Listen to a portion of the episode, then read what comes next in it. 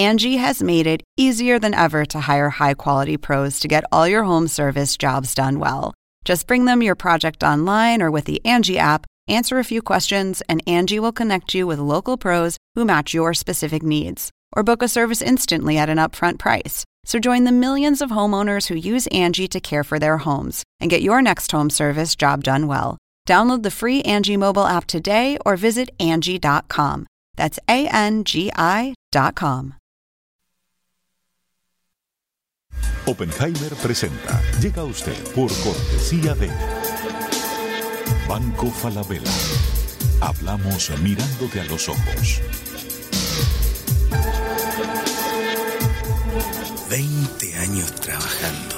Tengo que hacer algo por mi futura pensión.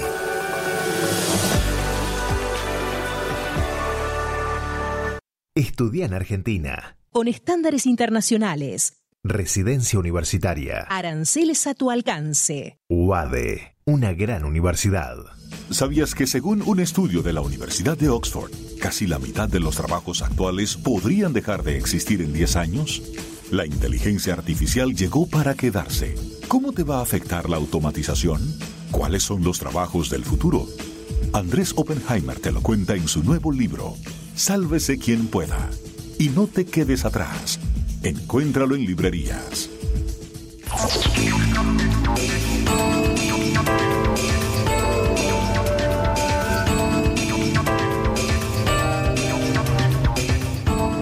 Hola, ¿qué tal? ¿Cómo les va? Soy Andrés Oppenheimer. Gracias por estar con nosotros. La pregunta del millón de dólares. ¿Quién va a ser el candidato o la candidata demócrata que va a enfrentar al presidente Trump en las elecciones del año próximo? Ya hay cerca de una veintena de candidatos para la nominación del Partido Demócrata. ¿Por qué tantos? ¿Es que están tan confiados de que van a poder ganarle a Trump que se quieren presentar todos? ¿Y es cierto lo que dice Trump de que el Partido Demócrata se está volcando tan a la izquierda que si ganan los demócratas, Estados Unidos podría convertirse en un país socialista? ¿O es un disparate total para asustar a la gente y hacer que voten por él?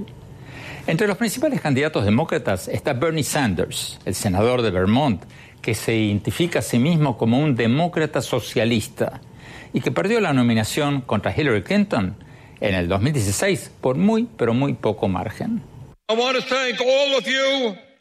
Yo quiero agradecer a todos por ser parte de una campaña que no solo va a ganar la nominación de los demócratas, que no solo va a derrotar a Donald Trump, quien es el presidente más peligroso en la historia moderna de Estados Unidos, pero con tu ayuda vamos a transformar este país y finalmente crear una economía y un gobierno que trabaja para todos nosotros, y no solo el 1%.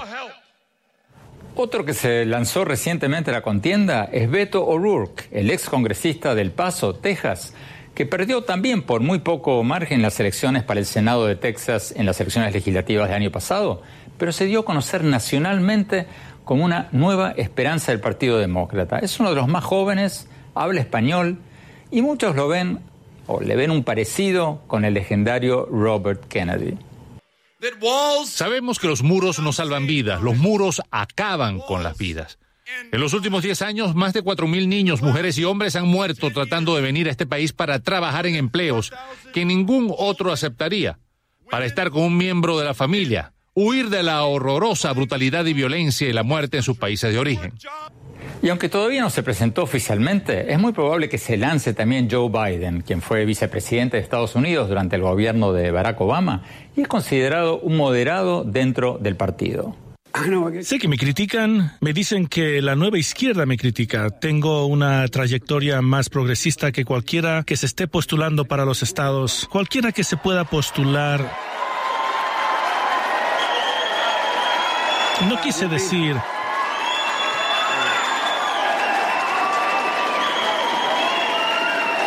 cualquiera que se pudiera postular. Y entre los otros candidatos que también están dando bien en las encuestas están la senadora de California Kamala Harris, el senador de New Jersey Cory Booker y la senadora Elizabeth Warren de Massachusetts. Una encuesta de CNN la semana pasada puso en primer lugar a Biden con un 28% del voto, seguido por Bernie Sanders con un 20% y Kamala Harris en tercer lugar con un 11%. Pero es muy temprano todavía y estas cifras pueden cambiar muchísimo.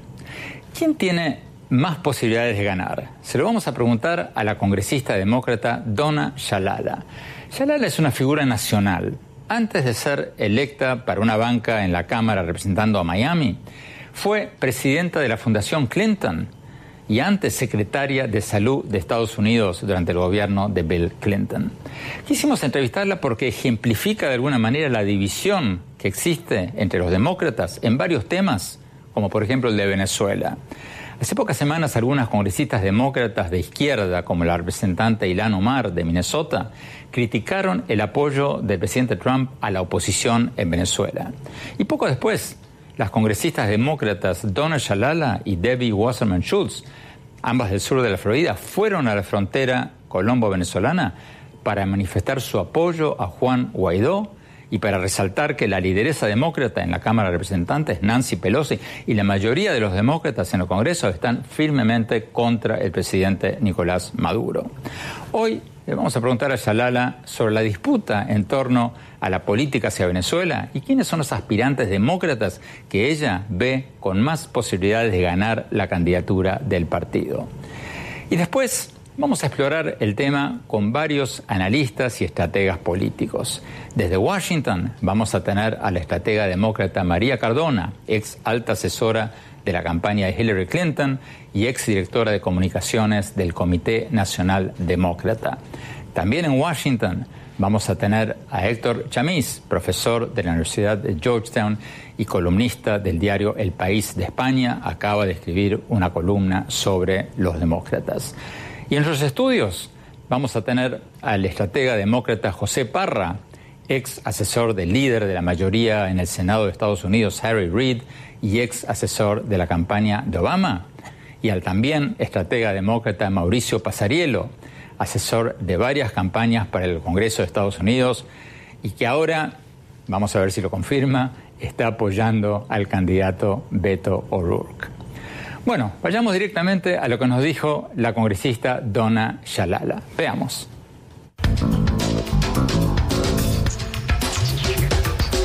Congresista Donna Shalala, muchas gracias por estar con nosotros. Congresista, los principales aspirantes del Partido Demócrata están a la izquierda o a la extrema izquierda del partido. El candidato Sanders se proclama un demócrata socialista. ¿Usted cree que el candidato o la candidata demócrata van a estar a la izquierda de lo que estuvo Bill Clinton y Barack Obama? No creo que el candidato vaya a estar a la izquierda de Bill Clinton o de Barack Obama. Puede que sea un poco de centro izquierda, pero creo que la mayoría de ellos serán como yo es decir, capitalistas que quieran una red de seguridad social, de contención social.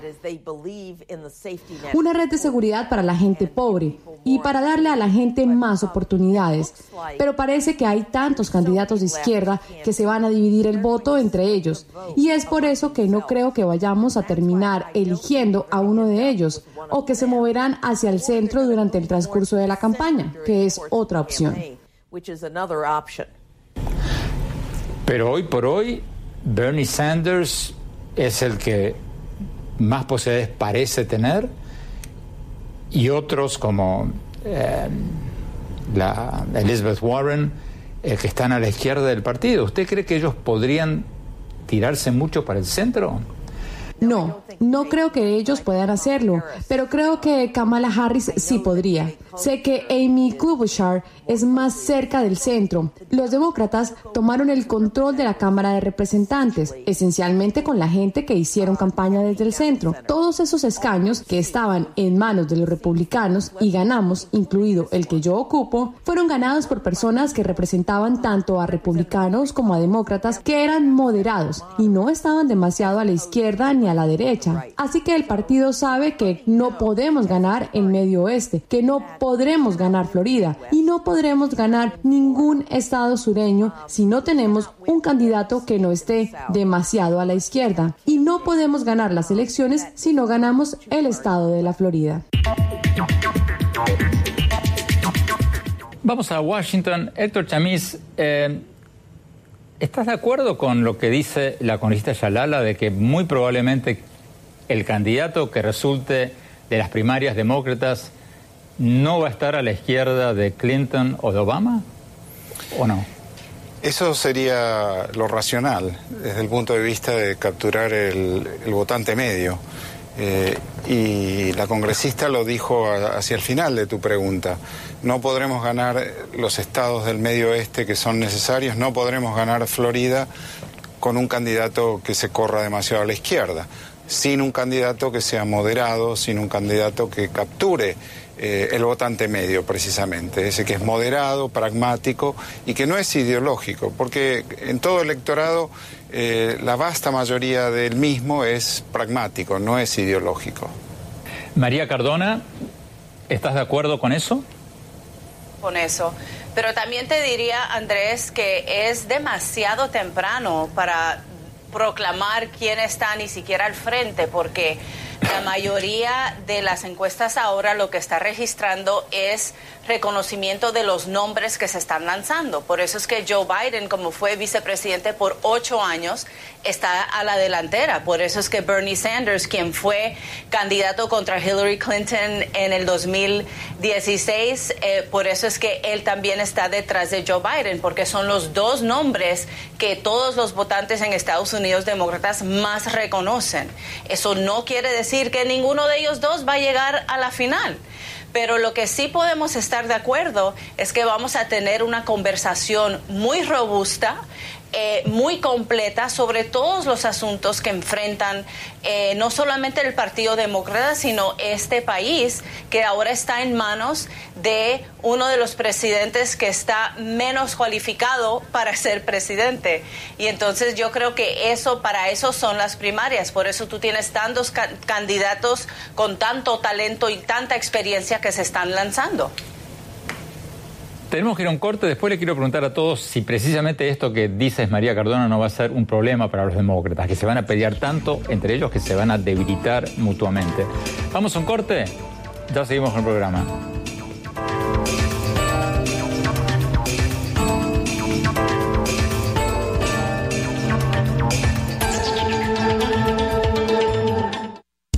Cuando cambias tus CMR puntos, cambias de aire de aroma, de estilo. Cambias de ritmo. Cambias tu estilo de vida. Cuando cambias tus CMR puntos, tú también cambias. Aprovecha tus puntos y cambia lo que quieras. CMR puntos. Cambio lo que quiero.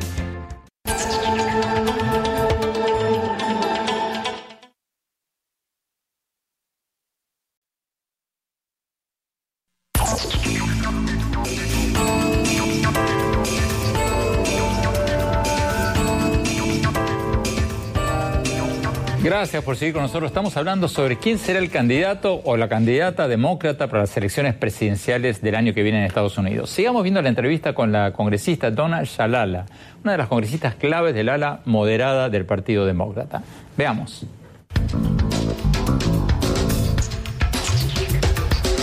Hablemos un poco de Venezuela. Tres congresistas, colegas suyas del Partido Demócrata, entre ellas Alejandra Ocasio Cortés y Lano Mar, han criticado, unas más abiertamente que otros, el apoyo del presidente Trump a Juan Guaidó en Venezuela. Eh, usted y la congresista Debbie Wasserman Schultz fueron a la frontera de Colombia-Venezuela para hacer un gesto de apoyo, pero el partido está dividido y la otra parte pareciera tener más llegada a los medios. ¿Usted cree que el Partido Demócrata, el candidato o la candidata demócrata, va a seguir eh, la línea del liderazgo demócrata de Nancy Pelosi en el tema de Venezuela o van a querer ser neutrales? Vamos a ganar. Vamos a ganar porque creemos en la democracia, porque creemos que el actual liderazgo del régimen de Maduro es ilegítimo, que ha destruido a Venezuela junto con sus predecesores. La gente tiene hambre, está enferma, se está muriendo. Es un Estado fallido. Y apoyamos al presidente interino y haremos todo lo que podamos. Juan Guaidó es el líder legítimo de Venezuela. Mire los tres proyectos de ley que pasamos en Venezuela en el Comité de Asuntos Exteriores. Uno para negar a las fuerzas de seguridad cualquier compra de armas. Uno sobre ayuda humanitaria. Uno para evitar que los rusos y los chinos obtengan visas si le hacen el juego al régimen de Maduro. Fueron aprobados unánimemente. Los demócratas aprobarán estos proyectos de ley. Son bipartidistas. Incluyen no solo a los representantes del sur de la Florida, como a Mario Díaz Valar, sino a toda la Comisión de Asuntos Exteriores. Y, por lo tanto, serán traídas al Pleno de la Cámara y obtendrán un apoyo muy fuerte. Los demócratas creen en la democracia. Y si bien puede haber dos o tres o tal vez cuatro o cinco que se nos oponen, al final la gran mayoría de los demócratas y republicanos apoyará al gobierno legítimo de Venezuela, porque creemos en la democracia en América Latina. ¿Usted está confiada entonces que quien sea el candidato demócrata va a mantener esa línea de apoyo a Juan Guaidó en Venezuela? I do. Lo estoy.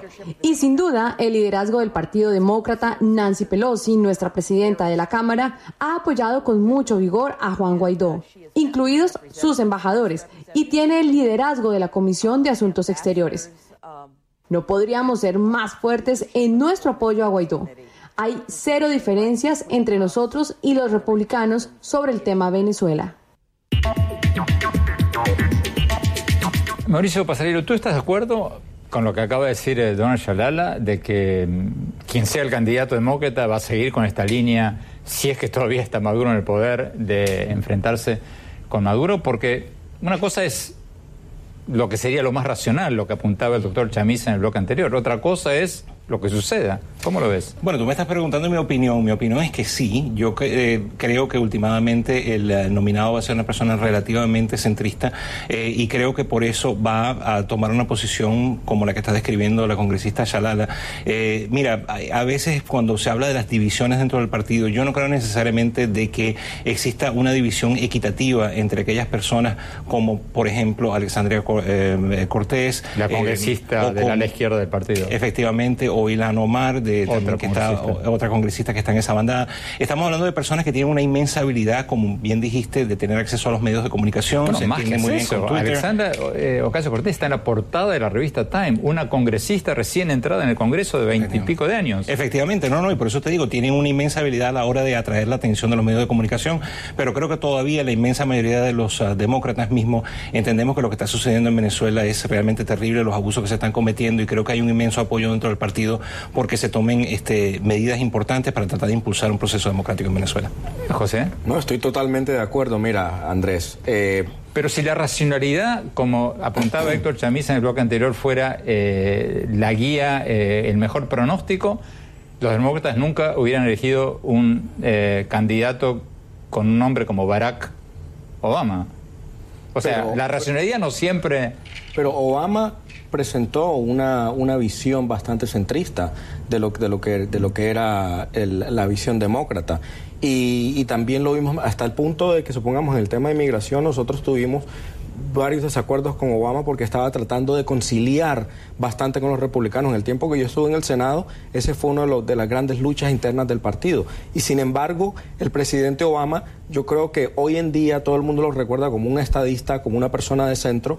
Y regresando a lo que estaba mencionando la congresista Shalala, en las pasadas elecciones del, 2010, del 2018, la mayoría de las ganancias que tuvieron los demócratas fueron en escaños, obviamente derrotamos republicanos en escaños donde se necesitaba el voto moderado y hasta el voto de ciertos republicanos que, se, que, estuvieran abiertos a, una a un candidato demócrata. Entonces yo creo que eso ayuda bastante. Ahora, en el tema de Venezuela, recordemos una cosa. ¿Quiénes fueron esta semana que pasó? Se escribió, 26 senadores se escribieron a la Casa Blanca pidiéndole el TPS para los venezolanos. Un estatus de protección migratoria. Un estatus de protección migratoria. Solo había un republicano dentro de esa lista, Marco Rubio. El resto todos eran demócratas. Y la abrumadora mayoría de los demócratas están apoyando al presidente Guaidó y, la, y, buscar una salida del usurpador Maduro al poder. Vamos a ir eh, rápidamente a Washington antes de ir a un corte. Héctor Chamiz, eh, quisiera que contestes tu propia pregunta o sugerencia que hiciste en el bloque anterior. Lo lógico, lo racional sería que los demócratas busquen un moderado, pero ¿Lo moderado, lo racional funciona en política o, no siempre? Bueno, no siempre, y en realidad debo decir que me parece que eh, aquí hay una contradicción, una disonancia dentro de los demócratas que está siendo soslayada en este análisis. Eh, Bernie Sanders, que es senador, no pudo llamar a Maduro dictador eh, en una entrevista de Jorge Ramos. los otros congresistas, las otras congresistas que han sido mencionadas, hicieron lo propio. no está claro que el Partido Demócrata esté unificado en su apoyo a Guaidó y en su repudio a la dictadura de Maduro. Al contrario, yo creo que hay contradicciones que son flagrantes. Muchos medios eh, identificados con el progresismo americano eh, se refieren a Guaidó como autoproclamado. Eh, desconociendo la constitución de Venezuela y, por el otro lado eh, dándole más oxígeno a Maduro en última instancia con, ese nombre.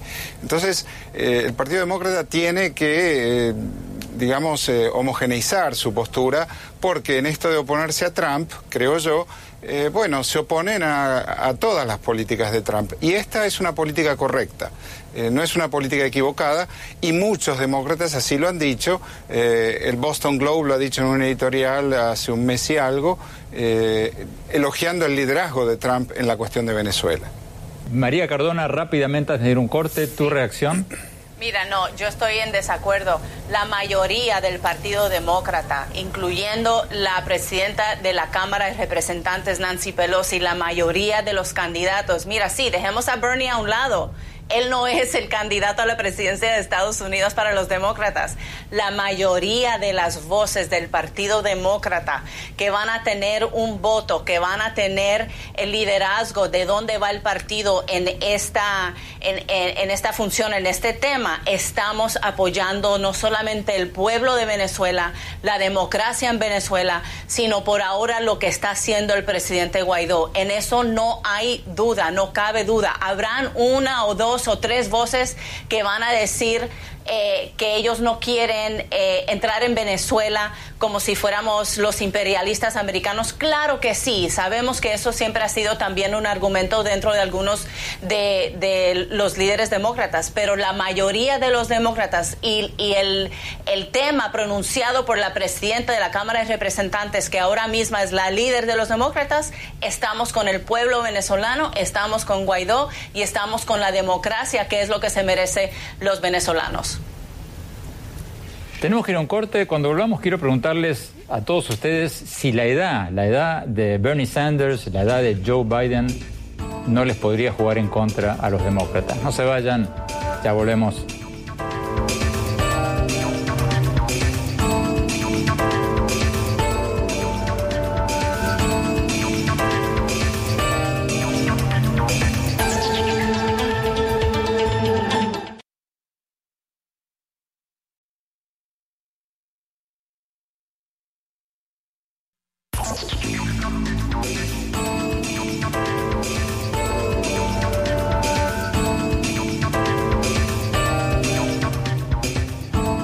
Gracias por seguir con nosotros. Estamos analizando qué candidato o qué candidata demócrata tiene las mayores chances de ganar la candidatura demócrata en las elecciones presidenciales del año que viene. Y uno de los grandes interrogantes es si la edad ¿no? les va a jugar un poco en contra a alguno de los principales contendientes. Porque para el 3 de noviembre del año que viene, el día de las elecciones, Bernie Sanders va a tener 79 años. Y Joe Biden, si se presenta, que es lo más probable, va a tener 77 años. Trump que ya está en campaña para reelegirse, va a tener 74 años. Veamos lo que nos dijo la congresista Donna Shalala cuando le preguntamos sobre este tema.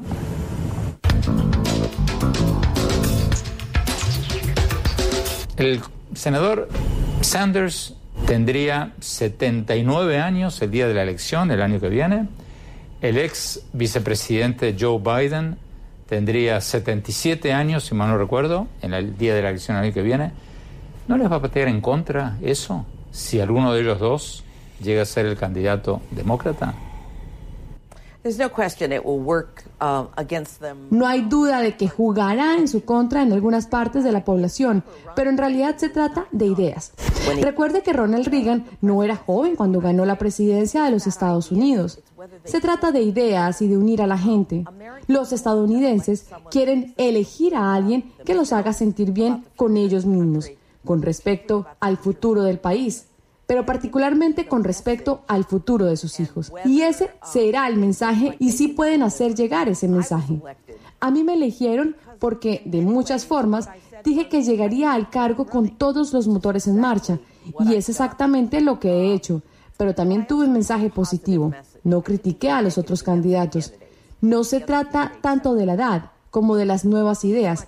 Se trata de tener una nueva visión de cómo podemos unir a las personas. La gente está cansada de la lucha entre los demócratas y republicanos. Están cansados de la negatividad. Están cansados de un país que no está siendo respetado en otras partes del mundo debido al comportamiento del presidente de Estados Unidos. Entonces, creo que van a buscar ideas y una visión del futuro para este país y cómo sobrevivimos en esta economía global.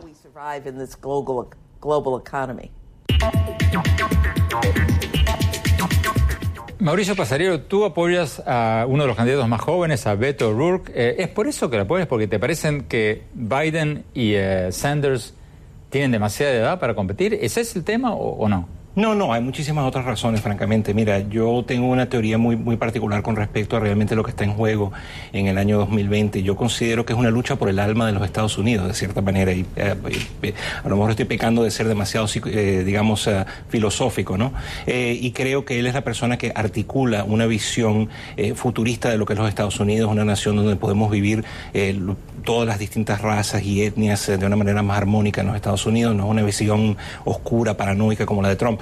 Es decir, hay muchísimas razones, pero ese es un factor a favor, definitivamente que es un factor a favor. Con respecto a, Sanders y Biden, eh, son de nuevo muchos los factores en juego, evidentemente no es un factor positivo para ellos, pero en una elección general no sería un factor tan importante ya que estamos hablando de que se estaría batiendo contra un candidato que también está en sus setenta y tantos, ¿no? En el, caso del, del presidente Trump. Por lo tanto, no creo que realmente sería un factor determinante en una general, pero definitivamente es un punto en contra, sí, en una primaria. José Parra, ¿es un punto en contra? No, yo creo que en realidad le ayuda a todo el campo demócrata tener, eh, estamos hablando de un campo que tiene desde los treinta y pico de años, eh, como el caso, eh, no, con el caso del señor Butliek de, de South Bend hasta los setenta y pico de, si incluimos, incluimos obviamente a, a, Biden dentro, del, dentro, de la, dentro de la lista. Y yo creo que el tener por un lado ideas nuevas por parte de los jóvenes y por el otro lado la experiencia nutre la discusión y ayuda a que el que eventualmente sea el nominado llegue con una combinación tanto de, haberse beneficiado de la experiencia de los que tienen más edad y también de haberse beneficiado de las nuevas ideas y los nuevos puntos de vista que traen los más jóvenes. Así que yo creo que nos va a ayudar, a, la larga. Eh, vamos a Washington. Héctor Chamis. Héctor eh, los estrategas demócratas todos quieren pintarla más o menos positivamente. Tú que no eres un estratega demócrata, que eres un profesor, un eh, analista político, eh, ¿eres más escéptico sobre este tema de la edad o estás de acuerdo con ellos? Lo que me preocupa es eh, la falta de una línea política clara y especialmente en política exterior, que es lo que me preocupo, lo que estudio. quiero terminar tal vez con una reflexión. En el año 2003, masivamente el Partido Demócrata apoyó a George W. Bush eh, en su política en Afganistán y en Irak, aun cuando había dudas acerca de la conveniencia y de la certeza de lo que Estados Unidos fue a hacer a Irak, que finalmente no se encontraron esas bombas de destrucción masivas. Y en este caso, el Partido Demócrata no tiene una posición de apoyo a Trump, siendo que se trata de un caso, Venezuela, es una organización criminal en el poder, un narcoestado, que está produciendo un genocidio en cámara lenta, negándole alimentos y medicinas a su gente, que está produciendo el éxodo más masivo que se haya visto en el hemisferio y que representa tal vez la amenaza a la seguridad y estabilidad del hemisferio más grave que jamás hayamos vivido. Dado esto, me sorprende el contraste entre la posición del Partido Demócrata en 2003 y la posición del partido hoy en relación a Venezuela. María Cardona, eh, rápidamente, yo sé que tú vas a decir que no es cierto, que el Partido Demócrata está sólidamente con Juan Baidó, pero acá mi pregunta, ¿no crees tú que ya es hora de que los candidatos demócratas que todavía no han hablado de Venezuela hablen de Venezuela en los términos que lo hizo Nancy Pelosi? Para justamente desbaratar el argumento que acaba de hacer Héctor Chamis? Sí, yo creo que sí. pero te diría también que la mayoría lo ha hecho, excepto Bernie Sanders. Pero de nuevo, él es uno entre lo que va a ser muchos. Pero también diría esto, hay una gran, hay un gran contraste. Pero perdón, María, perdón, María, ¿quién, qué, ¿cuál de los candidatos ha hecho una manifestación contundente a favor de Juan Guaidó? Casi todos, por lo que yo he leído, casi todos han dicho que están a favor de Juan Guaidó, pero lo más importante, Andrés, es que todos han declarado que están con el pueblo venezolano, que están al lado de los cambios que quieren hacer el pueblo venezolano acerca de y a favor de la democracia. Lo que está pasando en Venezuela es horrendo. Es eh, algo que a todos nos debe dar vergüenza, que está pasando casi a la orilla de, de nuestra frontera. Y sí, debemos postularnos fuertemente eh, al lado del pueblo venezolano, al lado de, los de nuestros aliados en la región, que son los que nos van a tener que ayudar para proceder a hacer el cambio que el pueblo venezolano quiere. Pero esto está en manos del pueblo venezolano más que todo. Y si tú ves lo que han dicho los candidatos, la mayoría de los candidatos es eso mismo, que estamos con el pueblo, que estamos con la democracia, que estamos al lado de nuestros aliados ayudándonos en la región y así es que vamos a poder impulsar el cambio necesario de, lo que se merece el pueblo venezolano. Tenemos que ir a un corte. Cuando hablamos quiero preguntarles a todos, ¿quiénes son los dos o tres precandidatos que ven como más probables candidatos del Partido Demócrata? No se vayan, ya volvemos.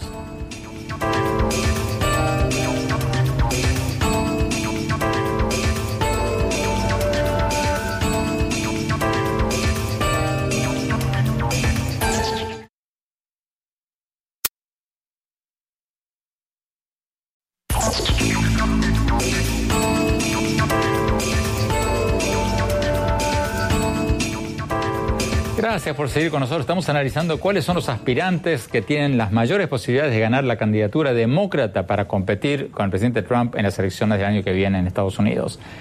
Eh, vamos a Washington. Sigamos viendo lo que nos dijo la congresista demócrata Donna Shalala.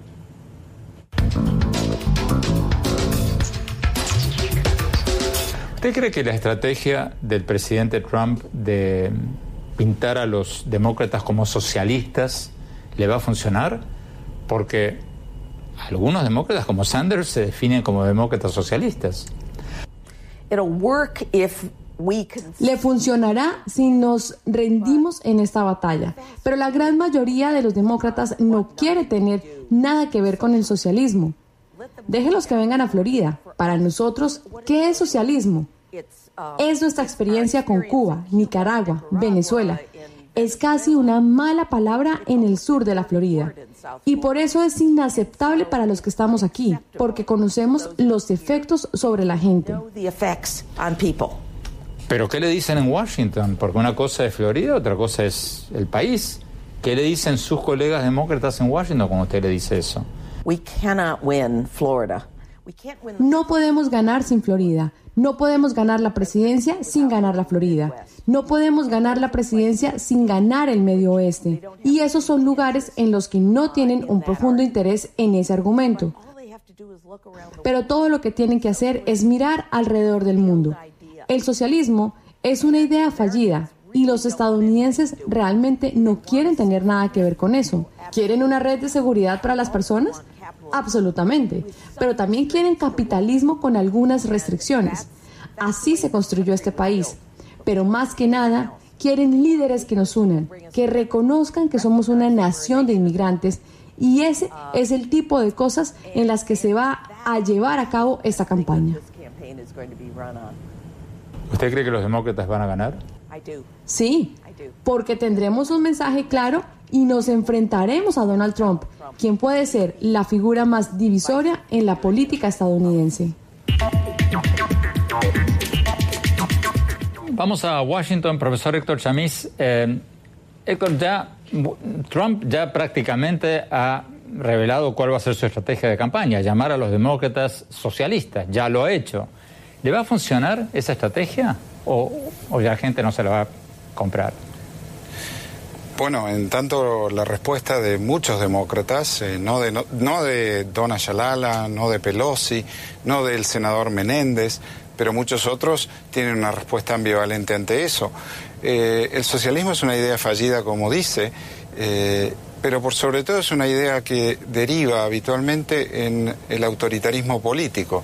Deriva, como en Cuba, en Nicaragua o en Venezuela hoy, en un sistema de partido único precisamente. Entonces, en tanto no haya una posición firme eh, en cuanto a qué políticas se van a promover, otra cosa es en una economía de mercado eh, bajar la desigualdad o aumentar el gasto social eh, en una economía de mercado. Y esa diferencia no es explicitada por parte de muchos de los candidatos o de, las, de los líderes demócratas. Y eso va a ser un problema para ellos mismos a la hora de la elección en noviembre de 2020.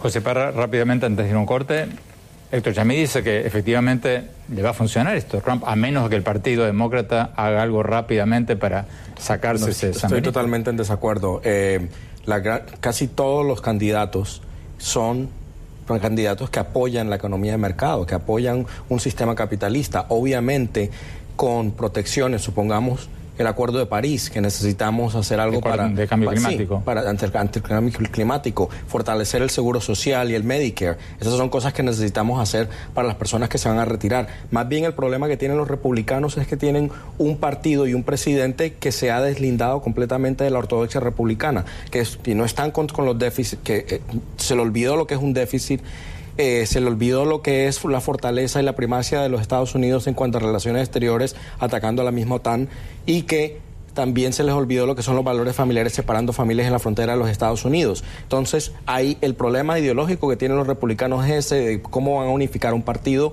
eh, alrededor de Trump cuando han votado la ortodoxia por la ventana. Tenemos que ir a un corte, me están pidiendo corte y no se me van a escapar de esta. Quiero preguntarles a todos ustedes quiénes son los tres candidatos que creen tienen las mayores posibilidades de ganar la candidatura demócrata. No se vayan, ya volvemos.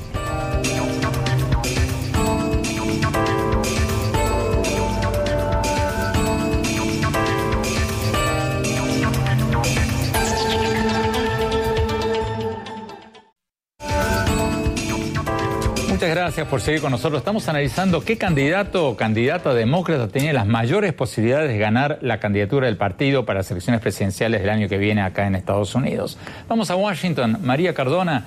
María, tú nos decías en un bloque anterior que es muy temprano todavía, que las encuestas no dicen mucho porque falta mucho tiempo, etcétera, etcétera. Pero por otro lado, hablando fuera de cámara con Mauricio Pasarielo, me decía que sí, se va a sumar probablemente Joe Biden, pero más o menos los que están ahora van a ser los candidatos, no es que vaya a haber muchas más incorporaciones a, este panel de candidatos. ¿Cuáles de todos ellos, cuáles tres crees tú que tienen las mayores posibilidades? Bueno, hablando desde ahora y como dije antes, de verdad no tiene nada que ver con lo que de verdad va a ser el resultado porque no se sabe. Biden yo creo que va a tener mucha ventaja porque sí lo reconocen eh, muchos, la mayoría de los estadounidenses.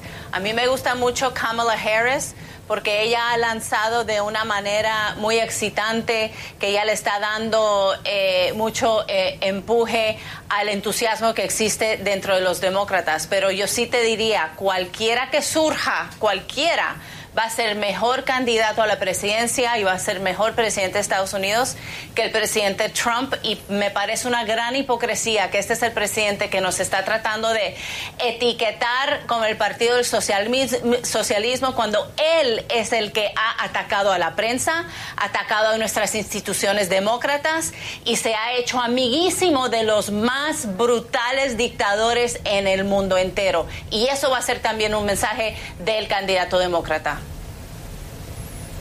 Profesor Chamis, tus tres candidatos con, a los que ves con mayores posibilidades. Bueno, creo que Biden por eh, reconocimiento de nombre, eh, y todavía no lo ha anunciado, pero cuando lo anuncie, si lo anuncia, levantará mucho en las encuestas de manera automática, siempre ocurre así. Eh, Sanders creo que llegó muy lejos la vez pasada y que tal vez lo haga esta vez también. Y luego probablemente Kamala Harris, porque bueno, el tema de género es importante y eso le juega a su favor. Creo que es eh, la mujer de mayor de las candidatas, la de mayor reconocimiento hoy dentro de los demócratas. Mauricio Pasarelo.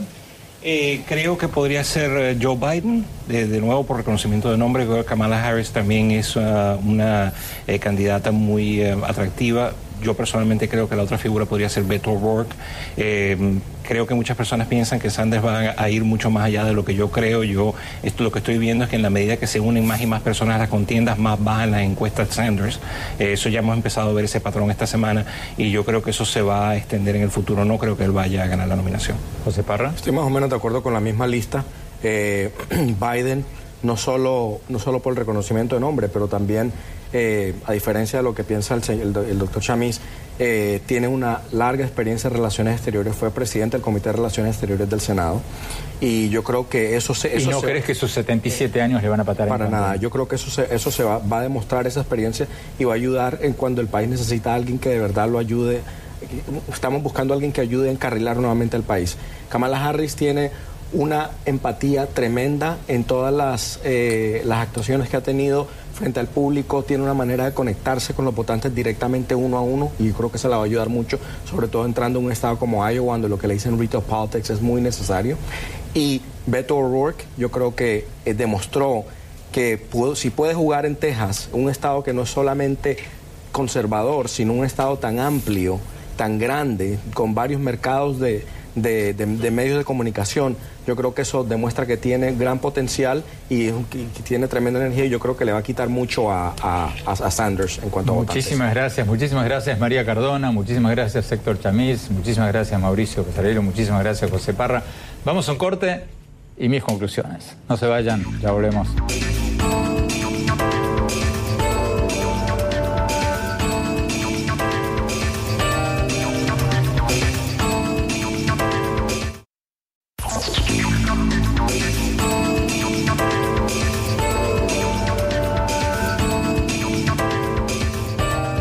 Gracias por seguir con nosotros. Mi reflexión sobre los cada vez más aspirantes demócratas a la candidatura del partido para las elecciones de noviembre del año que viene y cuál de ellos o ellas tiene las mayores posibilidades de ganar.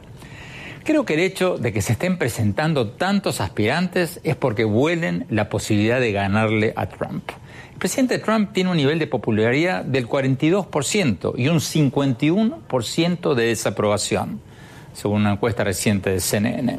O sea, hay una mayoría de estadounidenses que no lo apoyan y los demócratas huelen una posible victoria y por eso se quieren lanzar al ruedo.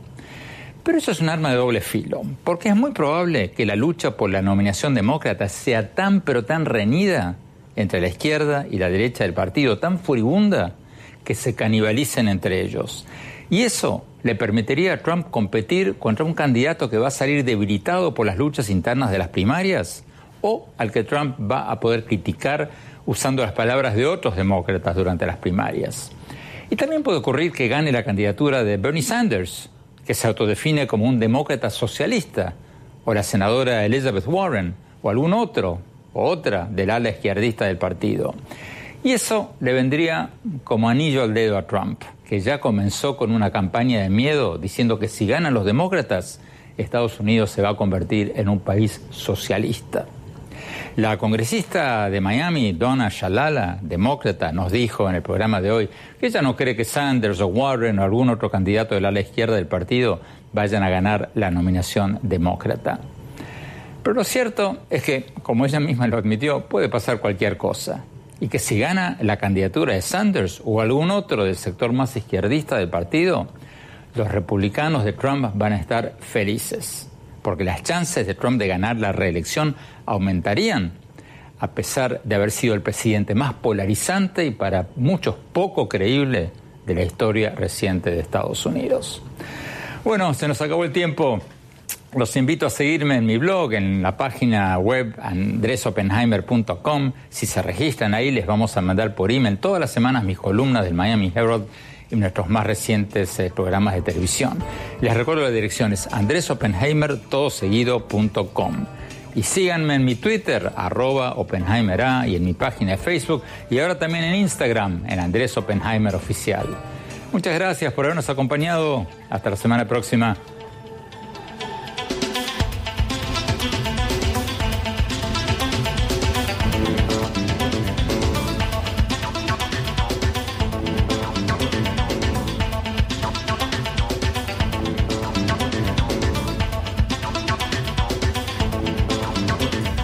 Oppenheimer presenta. Llega a usted por cortesía de Banco Falabella. Hablamos mirándote a los ojos. 20 años trabajando. Tengo que hacer algo por mi futura pensión.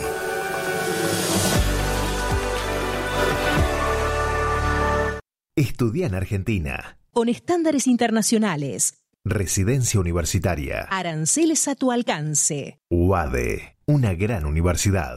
¿Sabías que según un estudio de la Universidad de Oxford, casi la mitad de los trabajos actuales podrían dejar de existir en 10 años? La inteligencia artificial llegó para quedarse. ¿Cómo te va a afectar la automatización? ¿Cuáles son los trabajos del futuro? Andrés Oppenheimer te lo cuenta en su nuevo libro, Sálvese quien pueda. Y no te quedes atrás. Encuéntralo en librerías.